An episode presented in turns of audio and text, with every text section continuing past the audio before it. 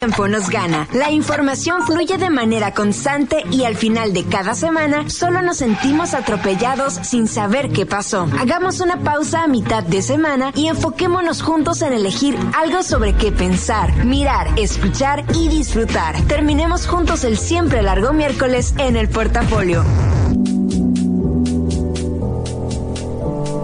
Muy buenas noches. 19 de febrero del día número 50 de este año, de un año que parece que lleva como 580 días, pero pues nada más llevamos nada más llevamos 50 del 2020 y le quedan 316 que seguramente a cómo van las cosas se van a sentir como un millón de días.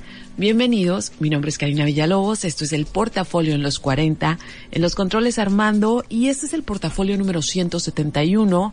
Eh, qué gusto estar con ustedes. Eh, la semana pasada les hablé de viejas locas y podría seguir hablando de viejas locas y, y lo que más me gustó del, del, programa es que hubo una reacción como muy inmediata y una de las cosas que a mí me sigue sorprendiendo de esta hora es que muchos de los radioescuchas que me, que me escriben son hombres y a veces creo como, ah, esos temas no les van a gustar tanto, qué hueva las viejas locas, pero pues sí, sí pasan. Y también pasaron muchas cosas en la semana, pero si yo me pongo a hacer como un recuento de en mi vida, ay, así, ¿no? Ya bien seria y entrando apenas al programa, un recuento de cuando yo he sentido como tristeza nacional. Esta semana fue una semana de esas, ¿no? Y otra fue, ha habido bastantes, ha habido bastantes y creo que todos hemos dado cuenta de ellas. Necesitamos un poquito de alegría, necesitamos este, hay mil cosas buenas sí y no estoy diciendo que voy a voy a dejar de pensar en las que no están bien. Simplemente a veces creo que me tomo demasiado en serio, en serio la responsabilidad de estar en un micrófono, de estar hablando de temas que a todos nos nos nos incumben, pero a veces esos temas son difíciles y y a veces no estoy lista para hablarlos y ya se los he dicho, no estoy lista porque siento que si abro esa llave como que no voy a poder dejar de llorar, ¿no? Entonces, tomando eso en cuenta, traté de hacer un programa eh, liviano, un, un programa un programa, un programa con información de esa que puede servir para que apantallen a alguien, eh, que me gustan mucho. Y luego me puse a hacer un recuento como de esos, esas historias que les he prometido que voy a platicar y que luego no las platico, sobre todo son las históricas cuando hablo de historia. Entonces yo sé que hace rato cometí una omisión. No fue una omisión porque fue a propósito. Les puse, les puse un, una publicación donde les decía que si ustedes, eh, pues han escuchado las frases qué elegancia la de Francia o carísimo de París, seguramente les iba a interesar el programa de esta noche.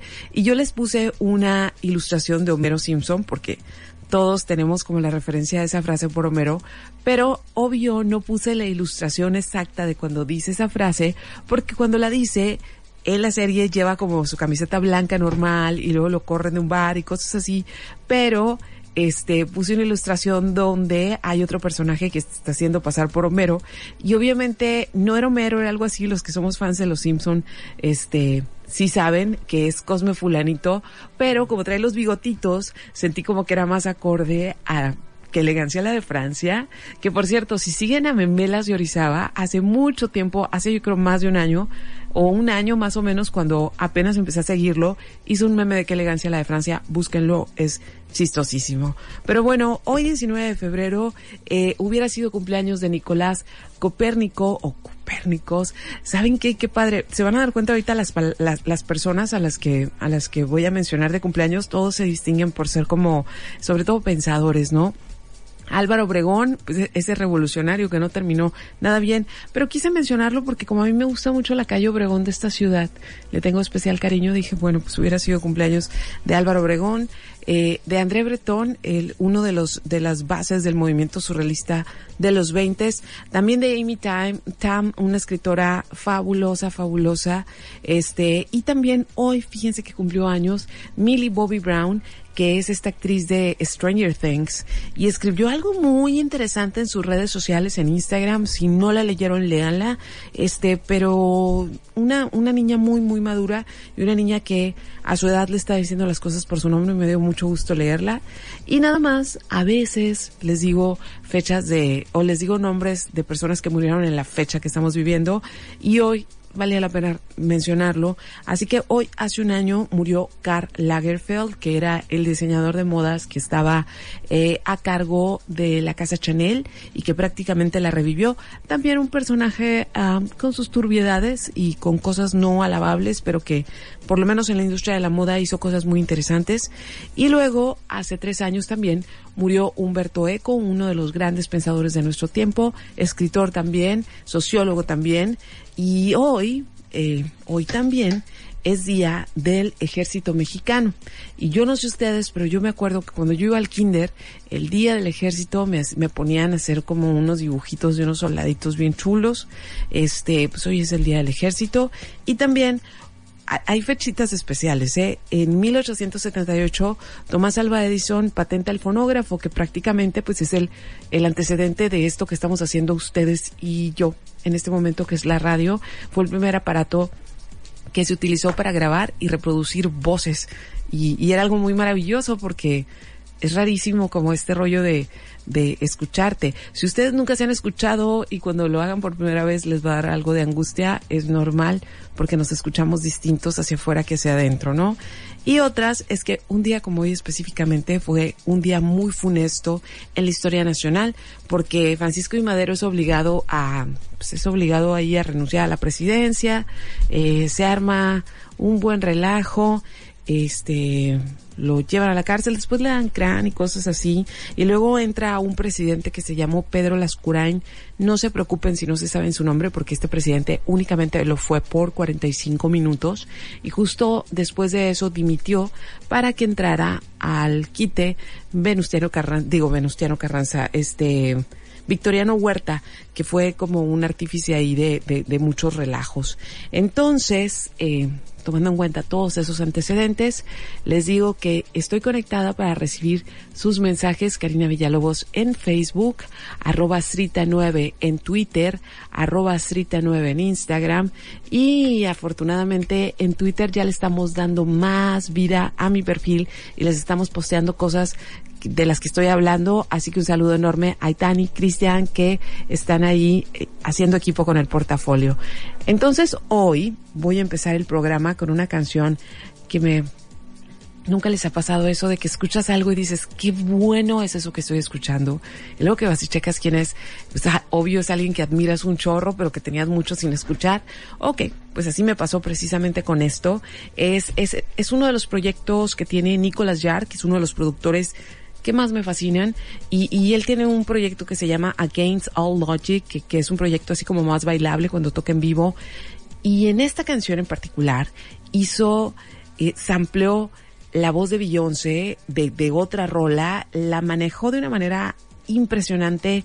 Así que qué mejor manera de celebrar este miércoles que estamos juntos, que estamos, que con esto que se llama Fantasy y es Against All Logic. Y ya iba a decir que ya iba a poner la rola y no me había conectado.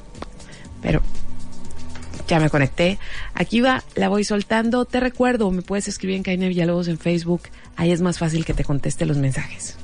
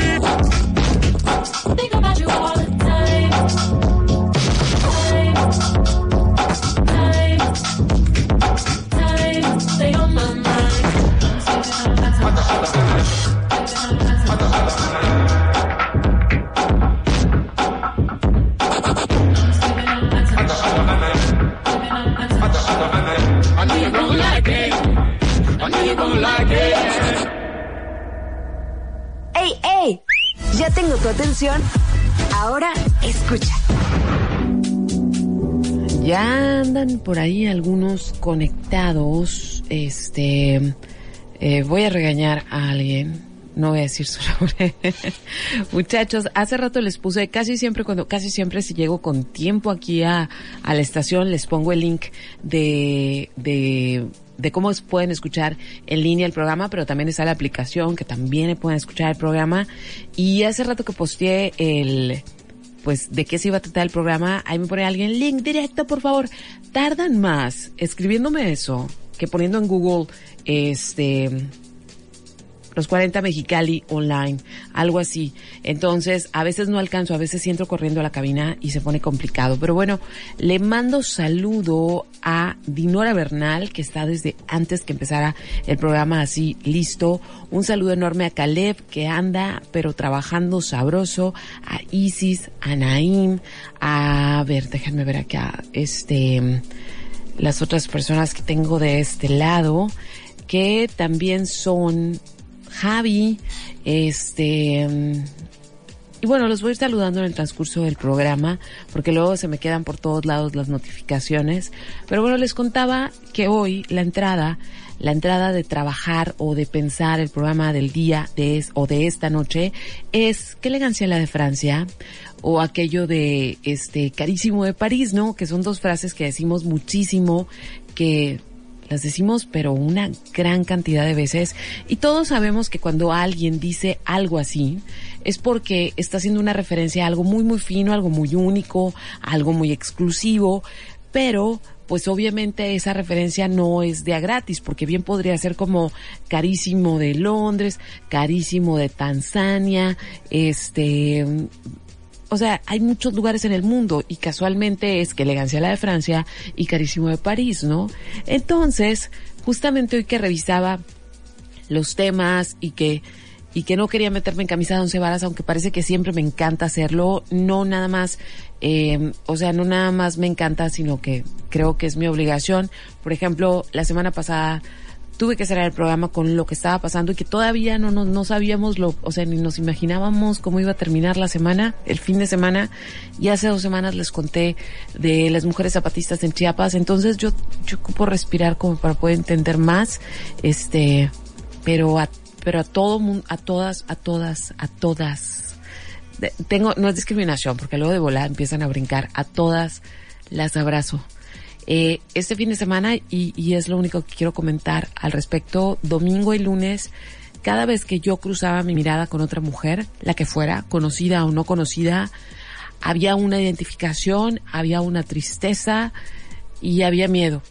Entonces, este, nos había un, una compartir un sentimiento muy profundo que ni siquiera tiene nombre. Entonces a todas, a todas las que he visto y a las que no y con las que me he comunicado y con las que no, a todas, a todas las abrazo y entre todas nos cuidamos. Eso es lo que eso es lo que queda en este momento al parecer. Entonces ahora sí me regreso a mis temas. Celeste, gracias.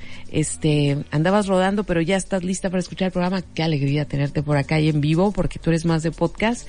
Pero bueno, volviendo a Francia, y qué elegancia la de Francia. En algunos programas les he mencionado que a mí me encanta el personaje de Luis XIV y cuando lo he mencionado les, también he dicho, lo les cuento de Luis XIV. Y ahorita aprovechando que la próxima semana va a ser la Semana de la Moda en París y que ahorita se está llevando a cabo la Semana de la Moda en Londres y la semana pasada fue la de la de Nueva York, que son las tres más importantes. Bueno, Milán también es muy importante. Este, son las prácticamente las cuatro semanas de la moda que más pesan y más definen cómo nos vestimos, aunque ustedes digan que no se rigen por las modas, las usan aunque no sepan o aunque no quieran. Pero bueno, esto de la moda, ahorita en un tiempo como tan de tanta queja y de tantas cosas que nos están cayendo a los 20 de que las estamos haciendo mal, pues la moda no es algo que siempre ha existido, es algo que se creó, es algo que en algún momento llegó.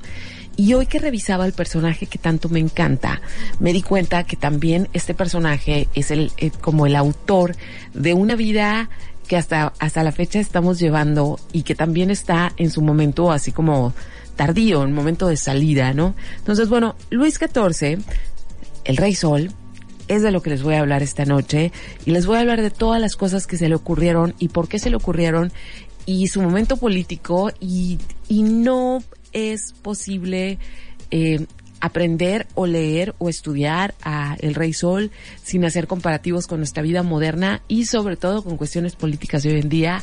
Así que está sabroso, está al día y sin entrar en detalles escabrosos. Entonces, bueno, este morro, porque era un morro, le cayó la, le cayó la corona cuando él tenía cuatro años. Entonces, obviamente, pues no podía gobernar, pero su mamá sí y su albacea también. Pero pues como era una, una, pues un bebé prácticamente, eh, pues era muy fácil y había muchos, pero había muchos complots para asesinarlo, porque había otras, otras familias que también tenían sangre noble y que también creían que merecían el trono. Entonces, toda su infancia y su juventud fue como este trabajo de su albacea y su mamá de protegerlo de todos, por todos los medios, porque había muchas posibilidades de que no llegara a ejercer el poder. Así que, siendo un chamaquillo, güerillo, el rey sol, en aquel momento nada más un rubio, pues nadie pensó que iba a ser como tan importante para la historia y nadie de ustedes, seguramente los que no conocen la historia de, de, El Rey Sol, se imaginan lo que influye en sus vidas hasta el día de hoy, desde que se levantan. Entonces, este chico pues llegó a la, a la corona o tomó la corona o sus funciones cuando tenía 22 años, que sigue siendo muy, muy joven. Y para ese entonces, cuando toma el poder ya de lleno, se da cuenta que hay dos grandes problemas en Francia, un problema muy palaciego y otro problema muy, ah, pues, un problema muy de todos los políticos o de todos los gobernantes. Y el primero es que obviamente su cabeza está en riesgo y que es muchísima la gente noble que está muy cerca de él y que quiere desaparecerlo, entonces que tiene que encontrar la manera de que él se convierta en intocable. Y la segunda cosa que recibe es cuando le pasan las cuentas de, de, de cómo estaba el reino y se da cuenta que prácticamente Francia, su reino, está en bancarrota. Y entonces tiene dos agravantes que entiende perfectamente, que me encantaría que todos los políticos que llegan al poder le entendieran hoy en día, y es, tengo un chorro de enemigos, si no me vuelvo más fuerte, pues me van a tumbar, y aparte mi pueblo tiene hambre, y si no les doy comida, me van a tumbar. Entonces tenía enemigos en la casa y tenía posibles enemigos o un pueblo descontento afuera de su casa. Entonces lo primero que hace, su primera acción política, esa acción política les juro que les va a dar risa porque es muy de hoy, ¿eh? Muy de hoy esa acción. Pues agarró toda su corte y dijo, órale, todos a vivir a Versalles. Versalles era una unas caballerías que estaban en, en, afuera de la ciudad de París. No era lo que hoy conocemos como los castillos de Versalles, o el castillo de Versalles, o los jardines. De hecho, él los hizo en tres etapas, pero no les cuento eso, eh, pues se los lleva a todos. O sea, acá la nobleza iba al castillo y hacía paris y luego se iban a su casa. Acá no dijo, si de verdad quiero que esto, esta gente no me dé una puñalada en la espalda, los tengo que tener bien cercas. Entonces se los lleva a todos a Versalles y a quien no se, se uniera a la corte de vivir en Versalles, pues se le iban a quitar sus títulos de nobleza. Y como eso les aseguraba entradas de dinero, tierras y un estatus social, pues obviamente la marabunta corrió a, Versalles, que era una ranchería en aquel tiempo. Entonces se los lleva allá para poder controlarlos y para tenerlos bien ocupados, pues los puso a hacer un chorro de cosas, pero la primera fue esa, llevarse a todos sus enemigos y después decidir, y esta cosa está bien interesante, no se asusten, estamos hablando de un rey que fue muy importante, pero hace mucho tiempo, y que cualquier parecido con la actualidad o cualquier político que hoy haga este tipo de acciones está completamente desfasado en el tiempo y no se lo debemos permitir. Pero, aquí va, con esto antes de la siguiente rola. Mr. Rey Sol, estando en Versalles, era un hombre muy inteligente y que estudiaba muchísimo. Entonces estudió teología. Y la teología, si ustedes han leído Los Reyes y sobre todo por Game of Thrones y todas estas cosas, este, el rey, el principio de ser rey era que Dios te había elegido para gobernar esa tierra, que tú eras un enviado de Dios, que tú eras divino. Entonces, que por tanto te correspondía ese poder, ¿no? No, no se te podía quitar, tenías que usarlo. Entonces, él dijo, órale, pues si yo tengo ese poder, si yo a ojos de mi pueblo soy divino, entonces me tienen que ver como divino, me tienen que ver como un sol, me tienen que ver lleno de esplendor, me tienen que ver lleno de oro, tengo que hacer que absolutamente todo, todo, todo gire alrededor de mí y que nadie se atreva ni siquiera a acercarse más de lo que debe, porque yo voy a ser la representación de la divinidad en la tierra. Entonces, eso desató una gran cantidad de cosas que se las voy a ir contando más adelante. Pero ahorita les voy a soltar más música, es música feliz toda, o música que me puso muy feliz en estos días. Y ahora toca a un proyecto que no es permanente, se llama Everything is Recorded.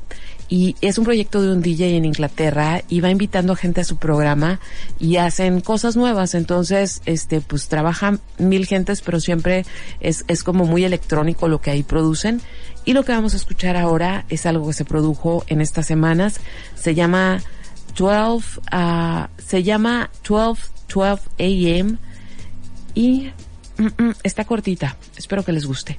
Estás escuchando el portafolio en los 40.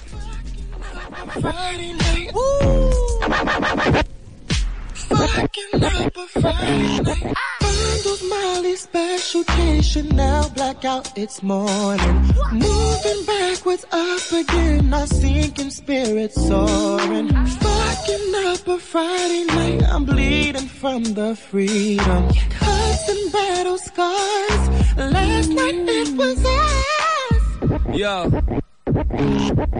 Walking up a Friday night, manic up eh? in money. In the club with Calais, saw a galley on the Xanax. Eh? Baby shake a body, eh? let me film it like I'm Sammy. There were people in the bed, so we got freaky in the alley. Ah. Lost their cash, my head top mashed, and we got a couple fines cause the place is smashed. Fuck it, go mad, we ain't trying to come back. Take a loss, blow a bag, make it back, that's that. with love and other drugs, we're seeking affirmation. Desperately we roll along, meanwhile our hearts are breaking. Chasing fakes, embracing shade, creating expectations. Ways you could have grown, now you're on your own. Yo, yo, expectations created, escaped in a spaceship. She fed me a drink, I just blinked, now I'm naked. Wavy, I'm faded, this drink I've been taking, it's purple and tasty, I'm fucked up and wasted. I would go home, but if I did, I'd be basic. I can't see shit and my head's on vacation. Turn around, everyone's pupils dilated. Fuck it, I'm baking, man, bill up and blaze it. For how long? For how long? For how long? Yeah. For how long?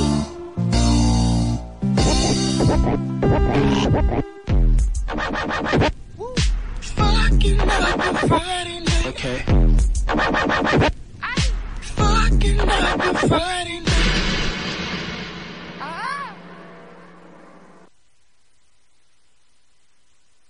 Karina Villalobos con Portafolio. Los 40. 90.7. Los 40. Escucha la mirada de tus hijos. Escucha su soledad. Escucha sus amistades. Escucha sus horarios. Estar cerca evita que caigan las adicciones.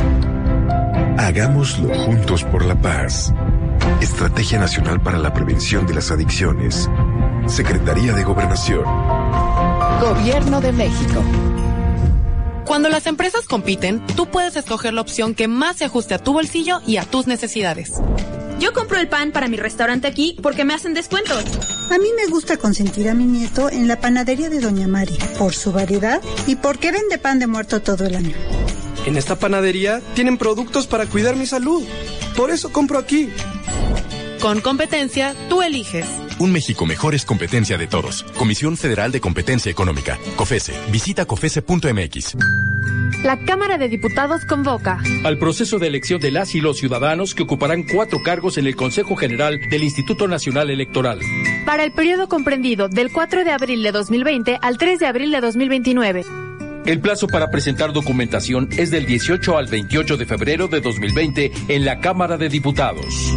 Consulta la convocatoria pública en consejerocine2020.diputados.gov.mx. Cámara de Diputados. Legislatura de la Paridad de Género.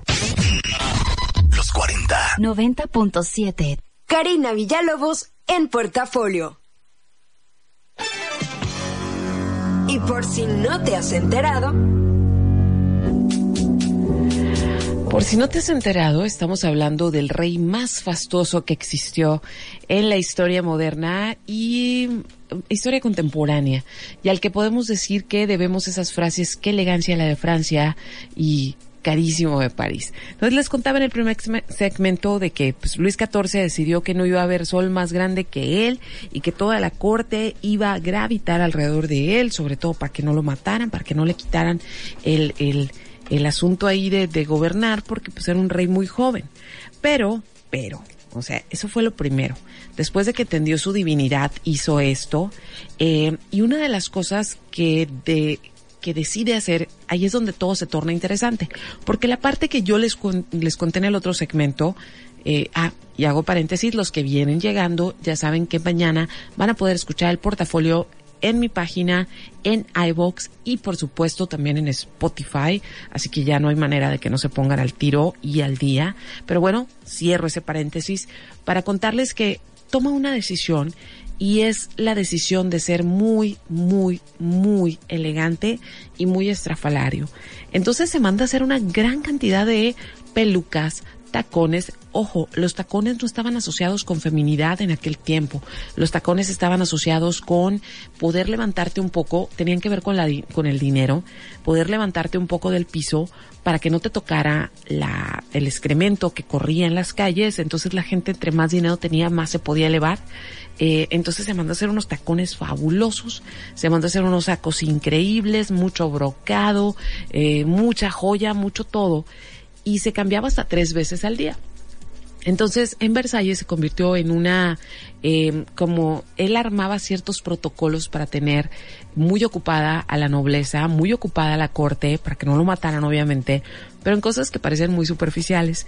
Y una de ellas es que cuando él bajaba a las tertulias, a las fiestas, tenían que combinar con lo que él traía.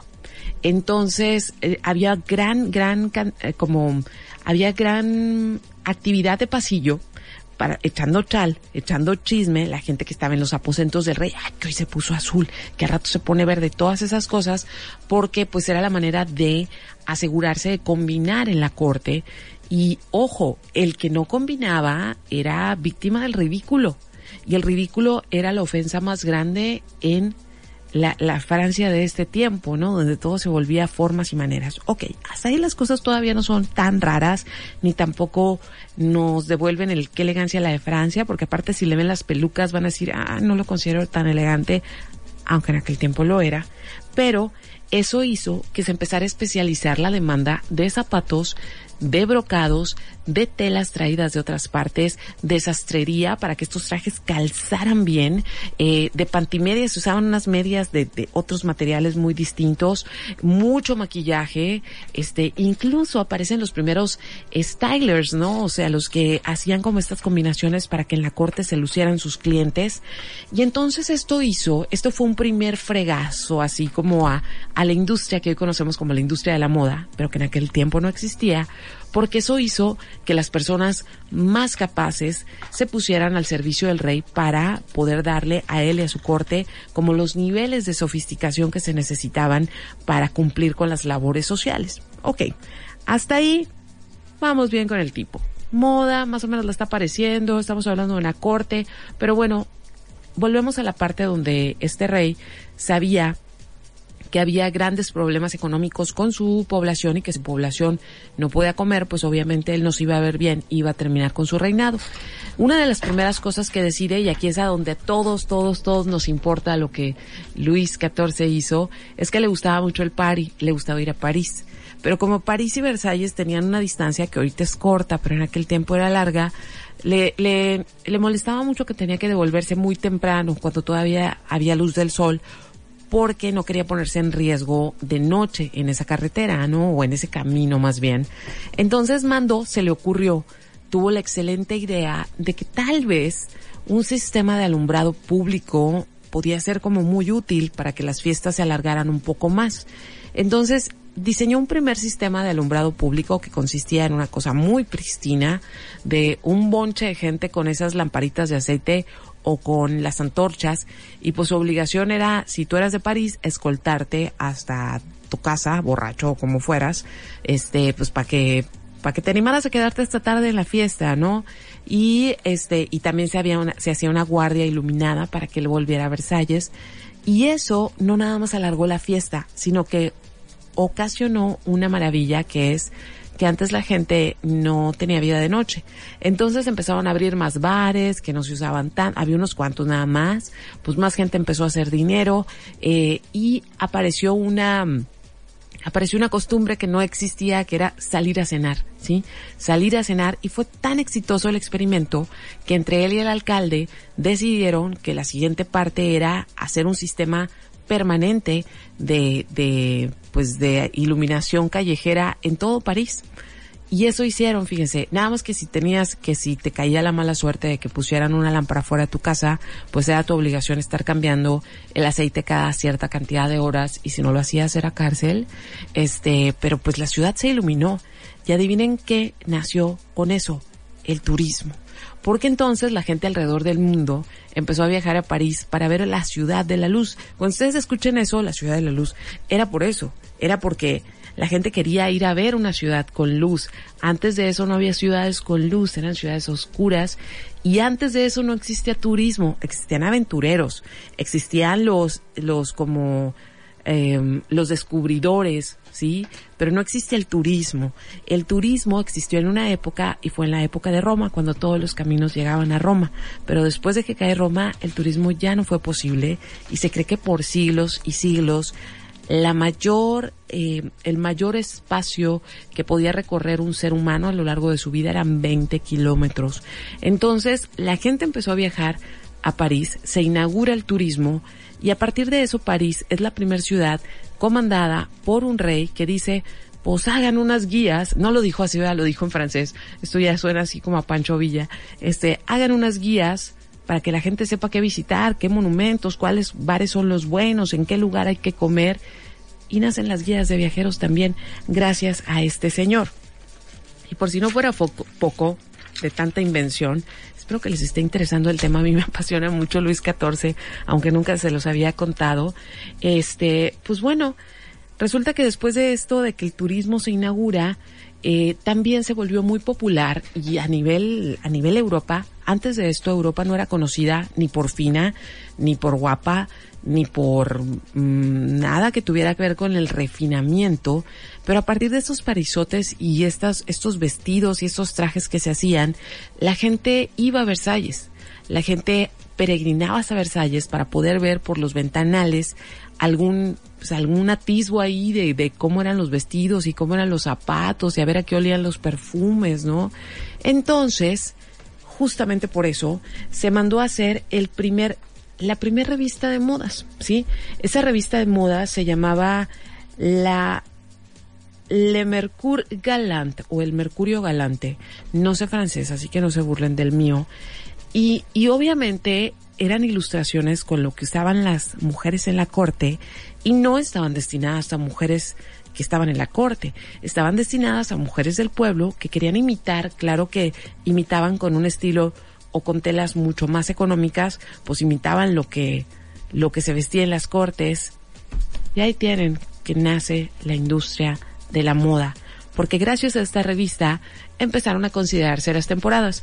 No se decía otoño-invierno, sino eso es muy eh, Le Mercure Galán de 1600 y tanto, entonces ya estaba pasado de moda.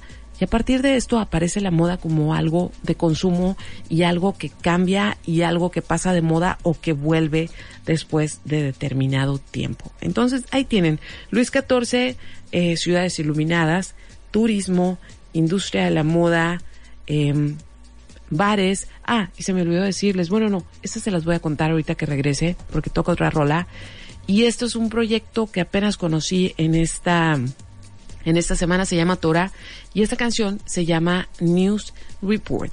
Estás escuchando el portafolio, ya van a ser las 10.40, que rápido, y me puedes escribir a Karina Villalobos en Facebook, arroba Srita9 en Twitter, o arroba Srita9 en Instagram.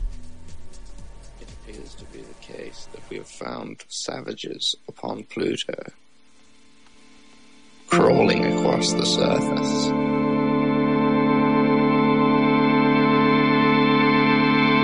Fake ID. Like a fruit from earth, I danced monumental part. Our planet's far from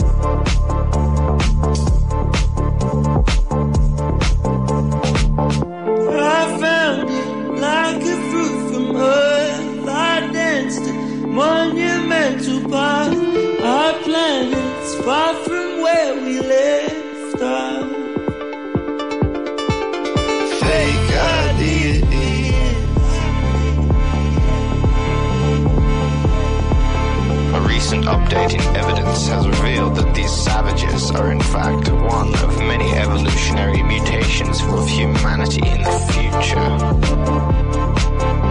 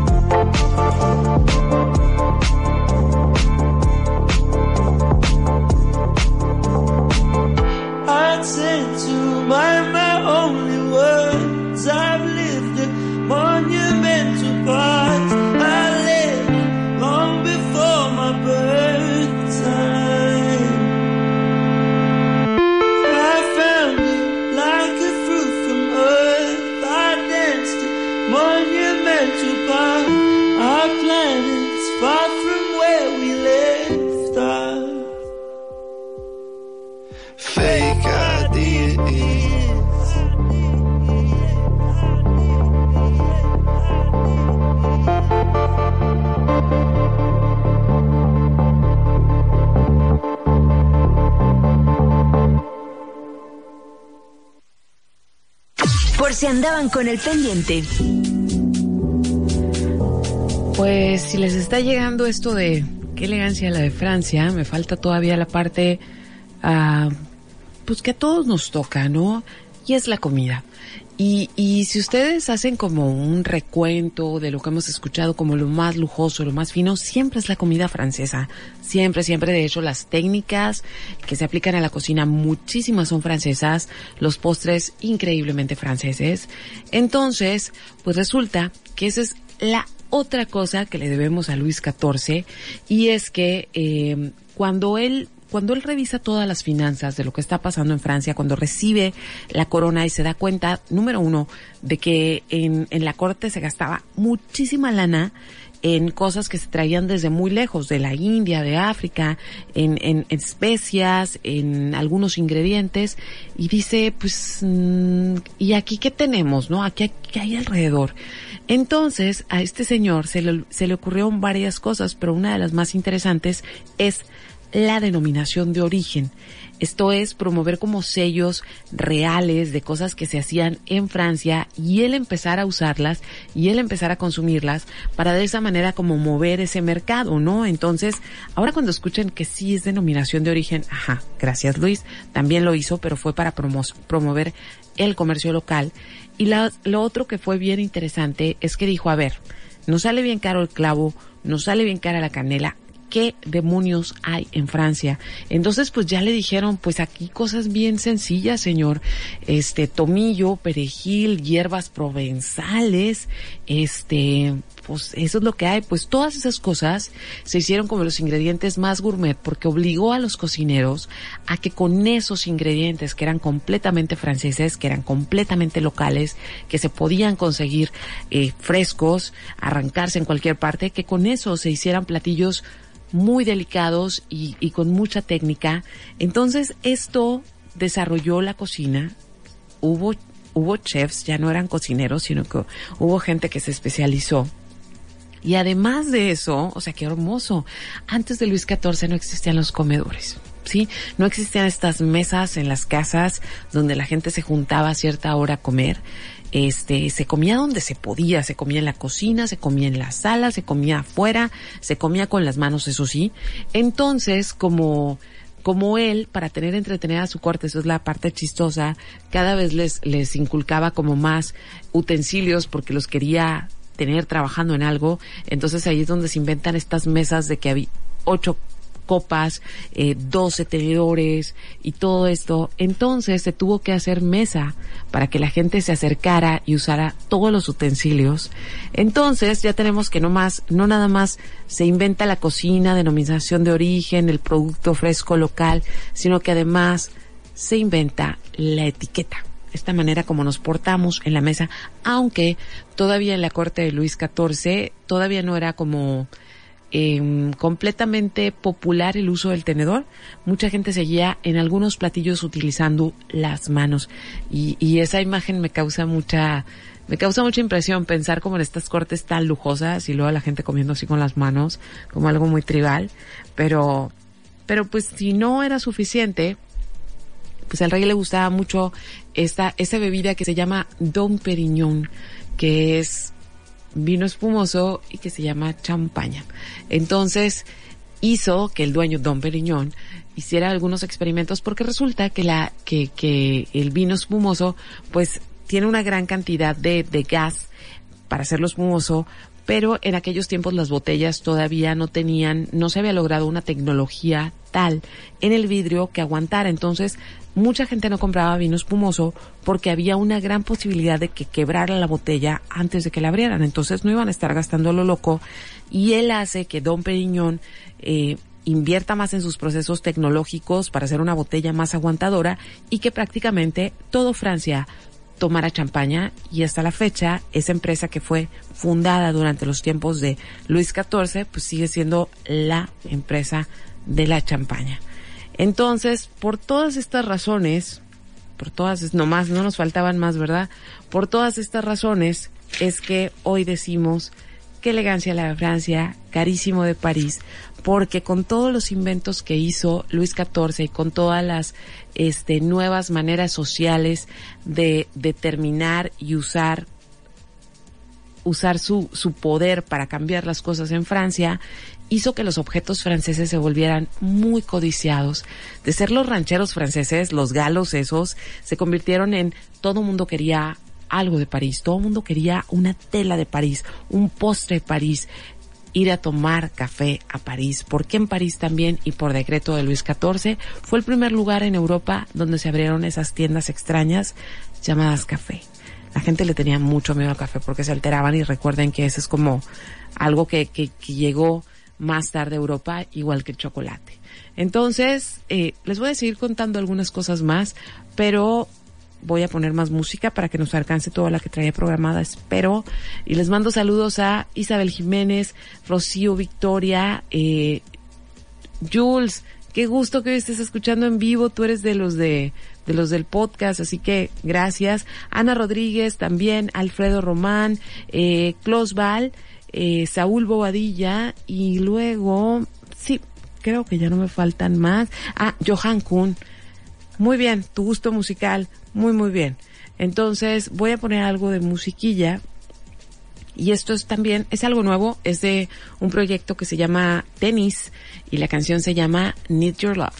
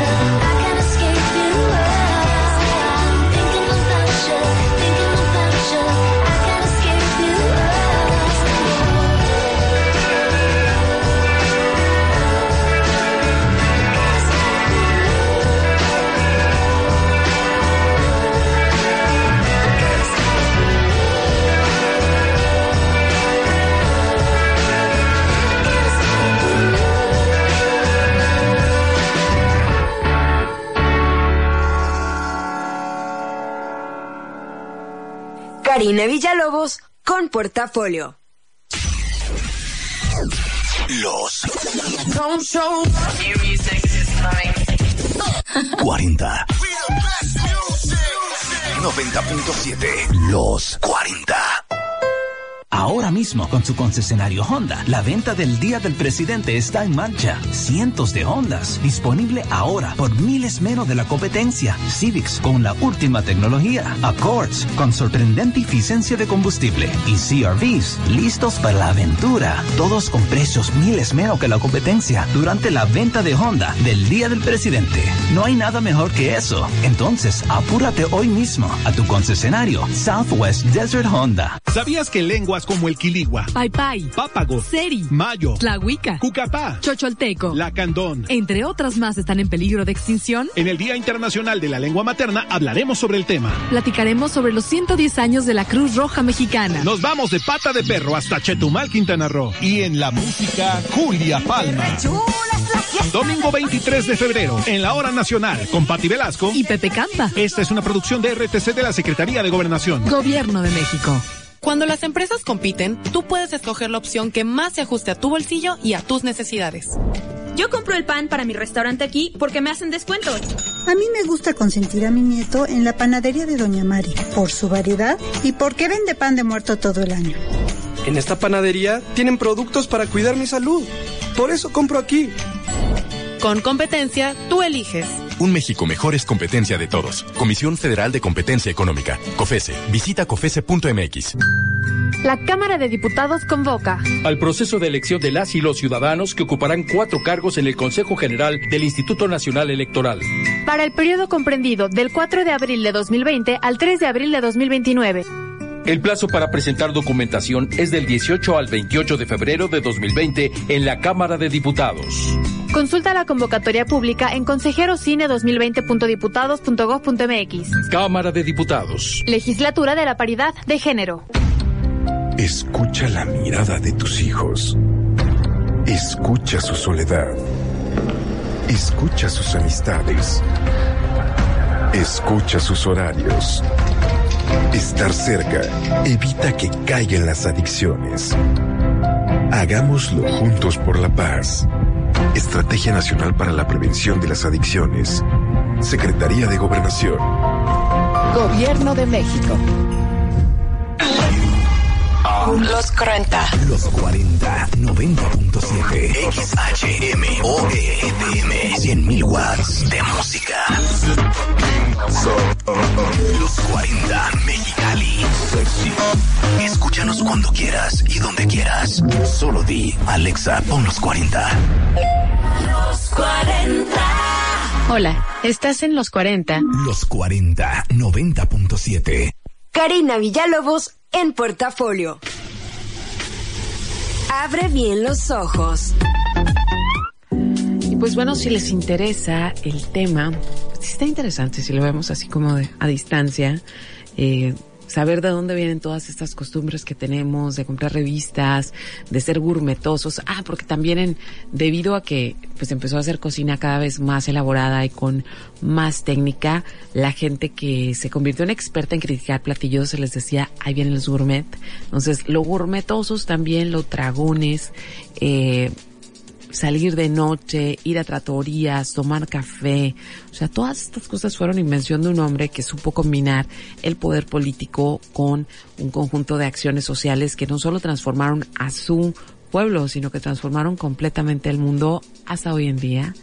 Entonces, este, nada más para cerrar, si no conocen el Palacio de Versalles, si no han ido, digo, no nadie tenemos la obligación de ir, pero mucha gente cuando va a Europa, una de las cosas que hace es ir al Palacio de Versalles, pero si tienen muchas ganas de verlo, la verdad, está muy padre la película de María Antonieta, fue precisamente eh, hecha en el Palacio de Versalles, que no es la historia de Luis XIV, es, es la historia de el delfín, que ya fue al que le toca la Revolución Francesa, este descendiente, por supuesto, de Luis XIV, pero eh, ahí, tam, ahí está muy padre porque podemos ver el castillo, o sea, toda la sala de los espejos, toda la ornamentación, todas las costumbres francesas, pero además hay por ahí, si se acuerdan que antes había Es más, Cristian, lo encuentras seguro en YouTube ahorita para que lo pongas en Twitter.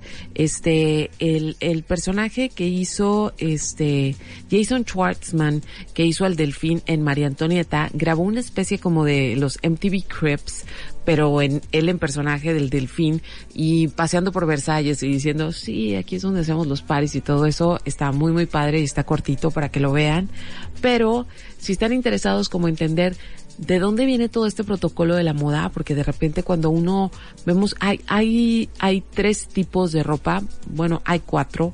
Este, una de ellas es la alta costura, que es así, esa ropa en la vida ni siquiera la he visto en persona, o sea, nada, que es toda esta, esta ropa que se hace prácticamente a medida y a mano, que tiene que estar avalada por la Asociación Francesa del Vestido, de la Moda, eh, su semana de la moda únicamente es en París, o sea, tú no puedes hacer alta costura y hacer tu desfile aquí, este, en la Ciudad de México o no sé, en algún lado que te guste, tiene que ser en París y tiene que estar eh, tienes que traer los estándares de lo que se conoce como alta costura y cuántas personas trabajan tu taller y todo esto.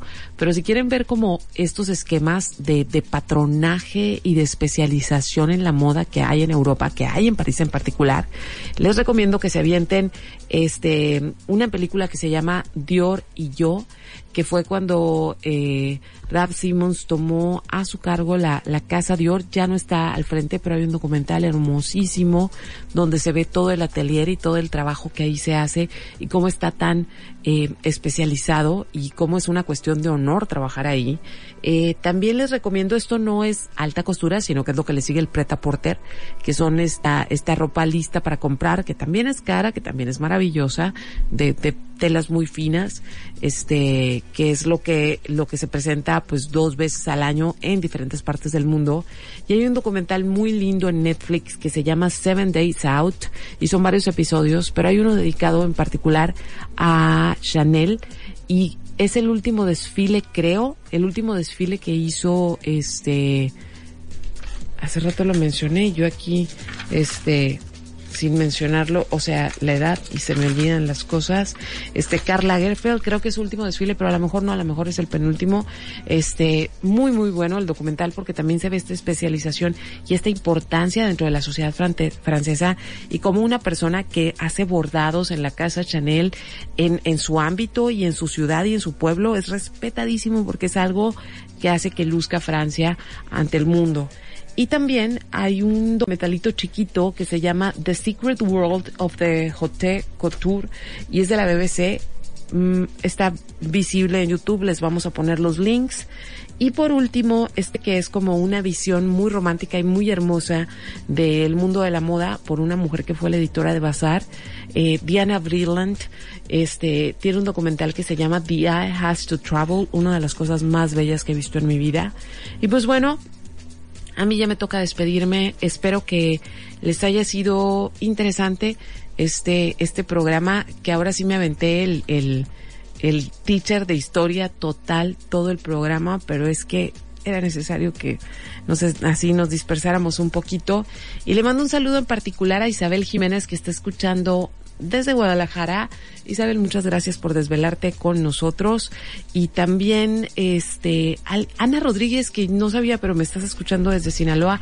Muchísimas gracias también. Chía Ureña, muchas gracias. Este, seguramente Mel Varellano, hace rato vi que hiciste un, un, hiciste un like en una publicación. Naim, ya sabes, adorada. Este, y a todos los que estuvieron pendientes. Eh, ¿Qué más me queda?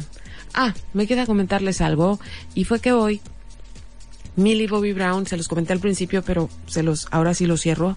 Millie Bobby Brown dijo que hoy cumple 16 años y que no han sido tiempos eh, fáciles y que una de las cosas que más le ha molestado en estos años, que 16, por favor, cumple 16, es la manera en que la gente la ha sexualizado y que la hizo pensar en cosas que a su edad no debería estar pensando. Entonces, me da mucho gusto que sea una niña que se anime a decir las cosas como son, porque si bien estamos viviendo un problema, un problema único, o sea, único en su dimensión en este país, eh, no es único el hecho de que la mujer sea tratada como objeto en unos lugares eh, peor porque se matan, en otros no tanto, nomás la sexualizan, pero a final de cuentas es la es el hecho de que se ha objetivado a la mujer como adorno y como un objeto de uso y desecho, ¿no?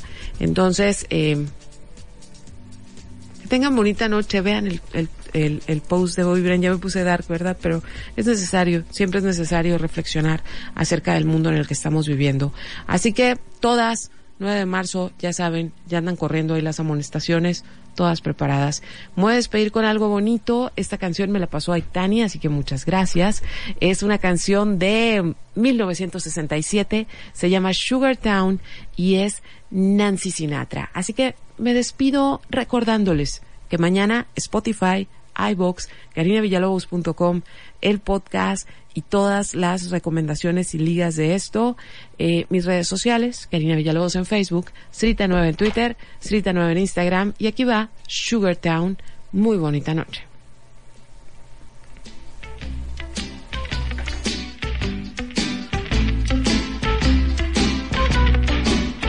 I got some troubles, but they won't last. I'm gonna lay right down here in the grass.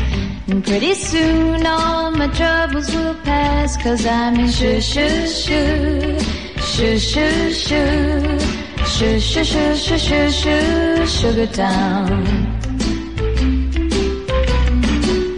I never had a dog that liked me some. Never had a friend or wanted. So I just lay back and laugh at the sun. Cause I'm in shoo shoo shoo, shoo shoo shoo, shoo shoo shoo shoo shoo shoo, sugar town.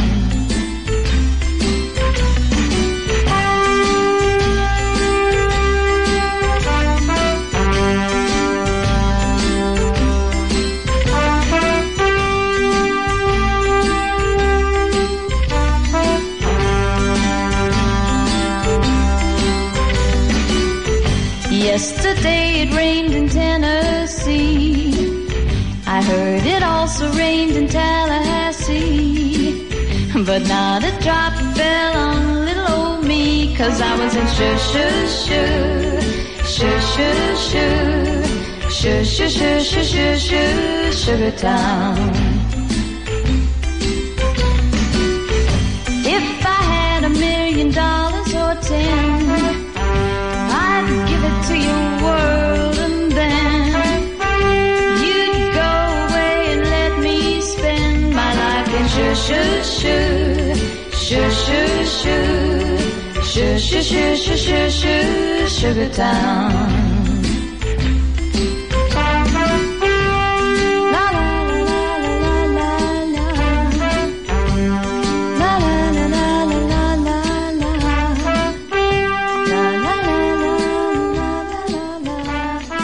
¿Satisfechos?